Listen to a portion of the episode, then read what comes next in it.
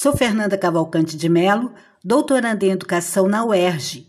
Este é o podcast Cotidianos e Currículos, do grupo de pesquisa Currículos Cotidianos, Redes Educativas, Imagens e Sons, coordenado por Nilda Alves e que envolve estudantes e docentes, pesquisadores e pesquisadoras do Programa de Pós-Graduação em Educação da UERJ, Campus Maracanã, e do Programa de Pós-Graduação em Educação Processos Formativos e Desigualdades Sociais da Faculdade de Formação de Professores, Campus São Gonçalo.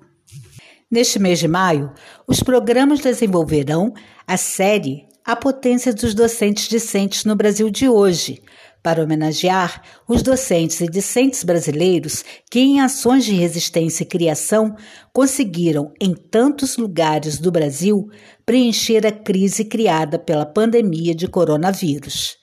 E mais ainda, para também denunciar decreto da Presidência da República que retirou dos docentes o tempo de serviço deste período para aposentadoria e triênios e quinquênios. E também para dizer que todos e todas voltamos ao presencial em fevereiro, sem que os discentes estivessem todos e todas vacinados, trabalhando com medo da contaminação, mas com muita dedicação ao trabalho a realizar. Esta série tem a supervisão de Fernanda Cavalcante de Melo, a organização de Leonardo Rangel e Nilda Alves. Eu também participo na organização desta série do mês de maio. Na parte técnica estão Newton de Almeida, Isadora Águeda e Júlia Lima.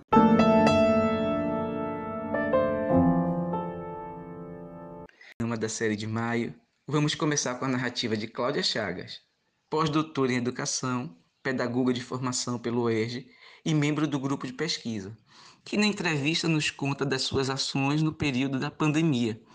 Em seguida, ouviremos uma entrevista feita por mim, Leonardo Rangel, também integrante do grupo de pesquisa Currículos Cotidianos, Redes Educativas, Imagens e Sons, professor de Sociologia, com a professora Juliana Paulielo Sanches, doutora em Educação, pela Universidade Federal do Espírito Santo e pedagoga da Prefeitura Municipal da Serra, Espírito Santo.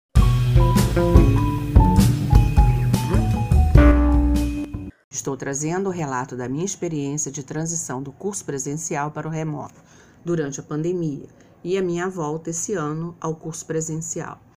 Era março de 2020, o ano letivo começou desde fevereiro, quando de repente recebo o aviso que as aulas estavam suspensas e que aguardássemos notícias.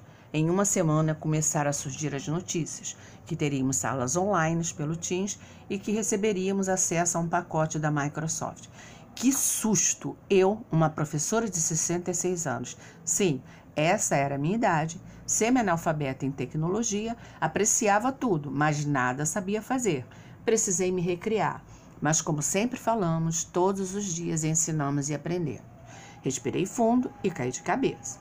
Confesso que precisei muito do pessoal de TI. Sempre cultivei as amizades em todos os setores da universidade e, fundamentalmente, recebi a ajuda dos discentes.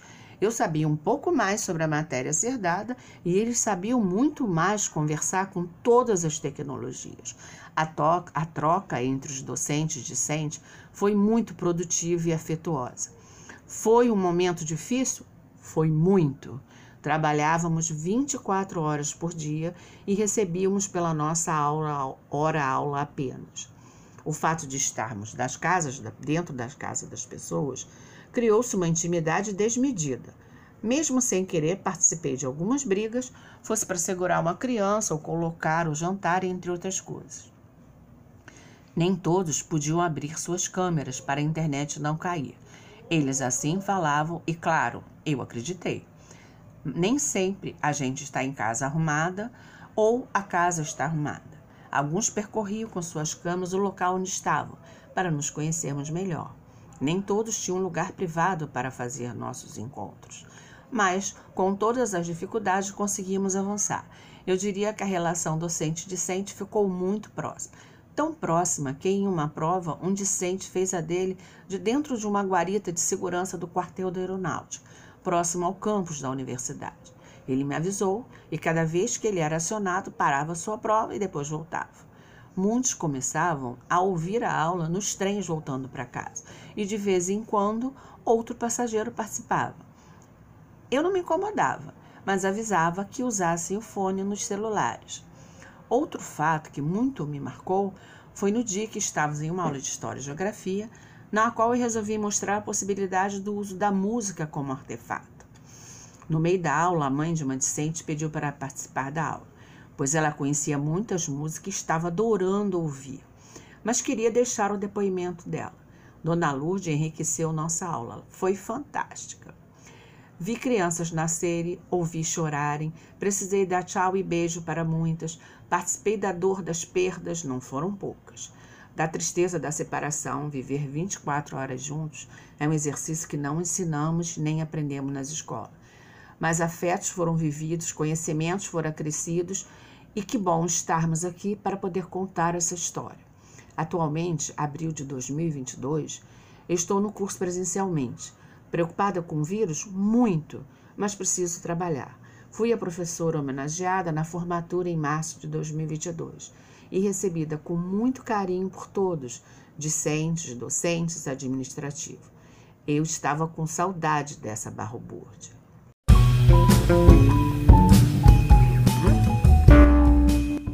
Olá, Juliana, seja bem-vinda. É, Juliana, nos conte um pouco, durante o processo da pandemia, de alguma ação docente ou discente na escola básica, é, situações que você viveu. Olá, Léo, prazer imenso estar aqui, podendo conversar com você, né, e falar um pouco desse desse período, né, dessa travessia que foi, né, está sendo a pandemia. Foi um período do caos, né, do, do estranhamento, de, de, muita, de muito medo, né, daquilo que a gente não conhecia, daquilo que a gente não sabia como fazer, sobretudo no campo educacional, né, onde a gente tinha, a gente tinha, né, até então, um formato de escola muito bem definido, muito bem contornado sem dizer se bom ou ruim, mas nós tínhamos esse formato. Quando a pandemia vem, né, ela nos assusta, né, ela nos assombra, né, é um choque inicial que a gente tem, né, e eu passei isso dentro da escola, né, dentro, vivendo uma gestão escolar, e que foi necessário, né, o processo da criação, ele foi necessário e nos convocou a movimentos outros, né, a pensar uma docência outra para além daquela que estava tão bem constituída, né, tão bem, eu digo que, que ela estava muito confortável. E isso, de repente, nos tirou de um lugar, nos tirou de um lugar do mesmo. E eu, é, as pessoas naquele tempo, né, acho que foi muito comum a gente ouvir, precisamos nos reinventar, precisamos nos reinventar. E passado esse período, né, a gente vai assim entendendo que não foi uma reinvenção, né? Foram processos de criação que estiveram presentes, porque a gente não é, é reinventar, né, é, é, traz um sentido de que eu faço o mesmo de uma maneira diferente. E a gente não fez o mesmo. A gente precisou, por exemplo, usar tecnologias, artefatos é, digitais que nós não imaginaríamos que teríamos condições de fazer o que fizemos. Então, o processo de criação docente, ele mostra ali, né, para além de um, de, um, de um processo de criação, de inventividade, ele traz também uma potência de resistência muito forte. Porque o discurso regularizado como dizia Foucault, né, essa regularidade de um discurso que se tinha, que professor, sobretudo da escola pública, ele é um, um, um profissional acomodado, ele não faz nada, o ensino é, é, não tem qualidade. Este investimento, os professores, os docentes, além de se permitirem né, encarar aí uma nova empreitada, ele também, ao mesmo tempo, precisou financiar esses recursos. Ô, Juliana, e você lembra algum relato para os nossos ouvintes e as nossas ouvintes para que você tenha assim fresco e que você e te chamou muita atenção que aconteceu dessas criações, né, que envolve tecnologia, essa criação que desmonta essa lógica de que o professor é acomodado, que o professor e a professora, né? Sim, Léo, é, foram vários os movimentos e desde a educação infantil, que era onde, né, o território que eu habito, em que as professoras, como trabalhar na distância com bebês. Foi um desafio imenso. Educação infantil, educar e cuidar, né, o eixo estruturante é, é interação e brincadeira, e de repente a gente precisou fazer isso de uma outra forma. Então, os movimentos né, na relação docente-discente, eles foram muito intensos, diversos, né, inventivos, mas o que me chamou muito a atenção, e foi um, movimento que nós vivemos no município da Serra, aqui no Espírito Santo, foi um movimento formativo, porque nós tínhamos né, a dificuldade de ter, né, esse, de, de, de participar, principalmente os docentes, né? a equipe gestora, pedagogo, diretor, ainda consegue né, se reunir, ir para evento, participar de, de alguns movimentos, mas os professores não. Então, nesse movimento em que a gente precisava buscar informações, a gente precisava trocar ideia, a gente precisava conversar com a universidade, precisava conversar com os pares de outros lugares, né? A gente encontrou nessa tecnologia, né, nesses MITs, nessas redes, né, como a gente tem utilizado muito, uma condição de produzir os nossos processos formativos. Então, ali onde parecia que ninguém mais ia se falar, né, e que a coisa ia assim, não, agora educação já era. Foi um movimento, né, e aí um movimento específico de um grupo do município da Serra, chamado Carapinão, né, e Carapina é uma região de periferia do município da Serra, então, esse grupo, né, que a princípio era Carapina 1 e 2, foi agregando região litoral, foi agregando município de Vitória, foi agregando, agregando, quando a gente foi se dar conta, essa rede estava assim espalhada pelo Brasil. E nós fazíamos um movimento é, que nós chamamos de movimento forasteiro, porque ele não foi pensado nem organizado, por exemplo, pela Secretaria de Educação. Foi um movimento que a escola se organizou, se juntou, e trazia os convidados, a professora Nilda né, participou desse movimento, ela esteve conosco, como e os próprios docentes das escolas também. Então, foi um diálogo com a universidade, a universidade muito atuante com a escola, os professores fazendo relatos e é, é, é, compartilhando, a partir das suas dificuldades, o que, que eles estavam criando. Então, a gente até dizia, né, do caos ao cais, porque aquele caos que, no, que num primeiro momento ele nos, nos desestabilizou, né? ele produziu para nós movimentos de resistência, né? movimentos formativos das redes que a gente forma e das quais a gente vai né, formando também, mas compartilhando possibilidades, compartilhando os possíveis, fazendo aberturas né, para aquilo que era dado como, olha, não tem condição. Que ótimo, porque você está colocando né, que esse momento que era de isolamento serviu para potencializar o encontro e a criação da formação de docentes. É, e aí você falou desse movimento forasteiro e citou a universidade. E a gente sabe que a, a, esse momento né, da, do retorno da escola básica e da universidade se deu de modo diferente em tempos diferentes. Né? Porque o retorno presencial nas universidades foi se dando aos poucos e ainda está acontecendo. E na escola básica se deu antes para todas, todos e todes. Né? Como você está vendo é, essa diferença nesses diversos espaços-tempos? Você já citou uma coisa importante, né? que é a relação das universidades com a formação de professores da escola básica. Conta um pouquinho mais sobre essa questão dessa diferença de retorno presencial. A escola tudo é muito intenso, né? É, é, é muito uma arena do tudo ou nada. Então, assim, volta, não volta. A gente viveu essa aflição, né? O ano passado nós vivemos ainda isso.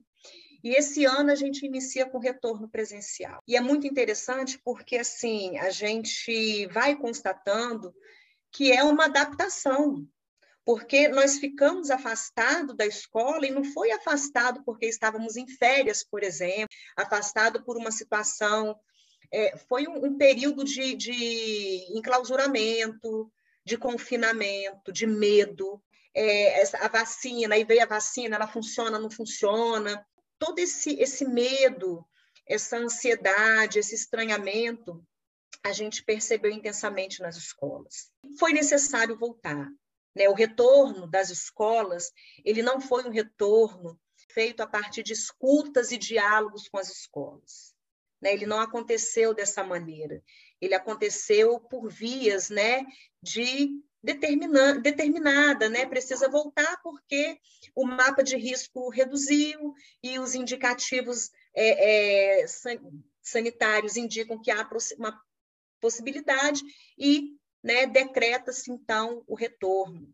Não aconteceu e isso são agora a gente entra em outros movimentos de criação que é como retornar com tudo isso né? E o professor ele também é uma pessoa que tem o medo, ele também é alguém que sente essa insegurança e, e esse anseio. E a escola não é a mesma. Então a gente hoje tem um desafio de nós a gente quer voltar para o modelo de escola, como eu disse inicialmente, que estava muito bem contornado, porém ele não cabe mais. Ele, eu entendo que ele nunca coube, né? Mas a gente, antes da pandemia, a gente conseguia ainda né, fortalecê-lo de alguma maneira. Hoje a gente percebe mais do que nunca, Léo, que não é possível a gente sustentar esse modelo de escola que estava posto. Então, a gente vive hoje uma crise de retorno, uma crise do medo das questões mesmo, né, da própria pandemia que não acabou, né, ela tem aí seus vestígios. A gente vive um medo de uma escola que a gente quer insistir que ela permaneça, mas ela não tem condições de permanecer. Então, a gente vive um momento de muitas contradições. A gente está reaprendendo uma docência, a gente está reaprendendo uma, né, uma discência também, uma, um modo de ser aluno. Então, é, é, não, não foi um retorno, é um retorno que está ainda muito pulsante nesse sentido.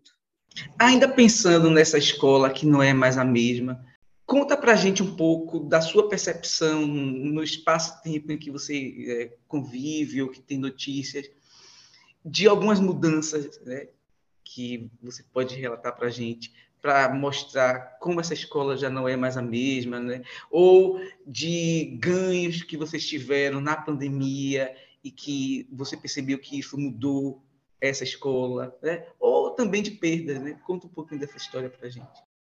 Isso, Léo, muito interessante, porque o que nos chama muito atenção né, nessa questão que você traz é justamente a própria questão do, do, dos saberes e conhecimentos, né, que estão aí, que é essa dimensão do currículo, e é, é muito interessante porque há uma discussão, né, quando eu falo da insistência da escola que estava, né, até mesmo né, de, em dizer assim, né, é muito comum a gente ouvir isso. Mas os alunos, né, tem muitos projetos, eu vivo isso no meu município, né, e a gente precisa pensar um contínuo curricular, né, porque houve perdas conceituais, perdas né, do, do, processo da aprendizagem, foram dois anos distantes, afastados da escola, e importantes, porque nós aprendemos coisas, Léo, que hoje fazem sentido para a nossa vida. E a escola ela não pode estar desarticulada. O saber e conhecimento produzido nas, institui nas instituições escolares, elas não podem estar alijadas no meu processo de existência. Então, não basta, né? Eu, eu ah, eu, eu vou para a instituição escolar, vou cumprir as etapas, porque ao final disso eu preciso prestar né, um exame para poder entrar numa universidade e ter uma profissão. Né? Não, não se trata só disso, se trata né, de, de, de, um, de um saber né, de uma produção de conhecimento, porque ele é holístico, ele, ele é complexo, ele trata de, de vários aspectos da vida. Então, isso tem intrigado muito, isso tem assim, batido de frente com esse currículo que nós temos, que é tão engessado, sabe? Que a gente discutia, né? Não, antes da pandemia, as questões sociais, as questões culturais, mas hoje é para além disso também. Eu preciso produzir um sentido para essa existência. E a escola ela precisa agregar esse movimento também, é preciso agregar essa dimensão. Então a gente hoje vai vendo que assim, foi produzido muita coisa, a coisa não parou. A pandemia não nos estacionou, os movimentos de criação estavam aí. Aquilo que parecia Agora todo mundo vai ficar confinado, não vai ter rede estabelecida, pelo contrário, elas se ampliaram. Aquilo que antes eu conversava só com meu colega da escola, na pandemia eu conversei com colegas do Chile, sabe? Eu pude ter uma formação conversando, dialogando diretamente com os docentes e entendendo o que, que eles estão passando lá. Como você falou, a gente ainda está se preparando para essas novas escolas, né? É, pensando em questão de tempo, né, de preparação e de mudança que isso requer né, um certo tempo para a gente ir mudando coletivamente também, né, individualmente, coletivamente e vice-versa. Como é que você pensa esse retorno a, a, longo prazo, tanto em termos de ação docente, de formação, de, do próprio estar discente nesse, nessa preparação, né? Como você mesmo colocou e colocou bem, a gente ainda está aprendendo com esse retorno é, e com o, digamos, o remoto. A gente está aprendendo a voltar presencialmente, tendo, digamos, aí um pouco dos movimentos do remoto e preparando tudo isso. Como é que você pensa que isso vai permanecer nas escolas daqui para diante? Léo, quando a gente estava confinado, né, que a gente, nós só tínhamos como recurso a tecnologia, né, era, era o único, né? Então, assim, é um caminho sem volta. É, acho que a tecnologia, esse recurso, ele é um caminho sem volta. Só que agora a gente não tem só ele. A gente, né, agora a gente já tem a possibilidade dos encontros presenciais. Eu penso que a escola ela precisa se abrir a isso também, né? Usar os artefatos tecnológicos a favor da escola e não contra a escola. E não também, né, ser um, um equipamento, um artefato, né, e um, e um caminho único mas é pensar como que a gente agrega né, essas redes conectivas a favor da escola.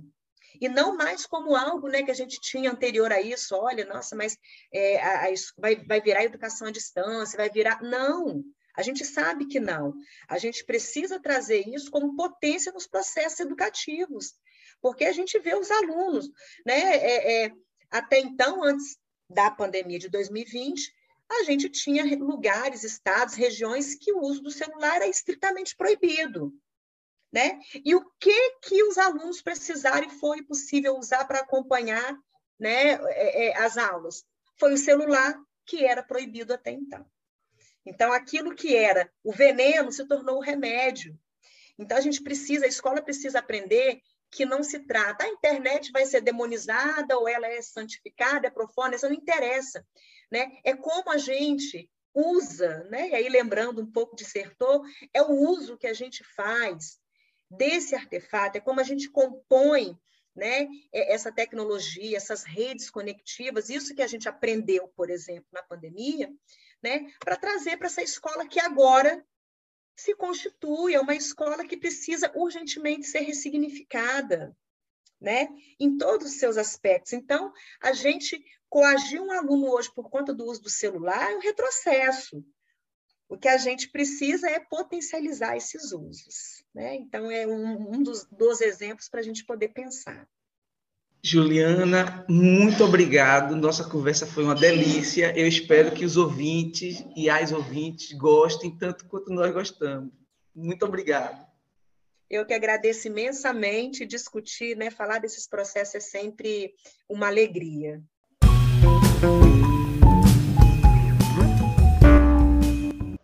Finalizamos o episódio de hoje com a música de Fernando Moura. Beijo Zoom do disco Nos Meus Braços. Até a próxima terça-feira.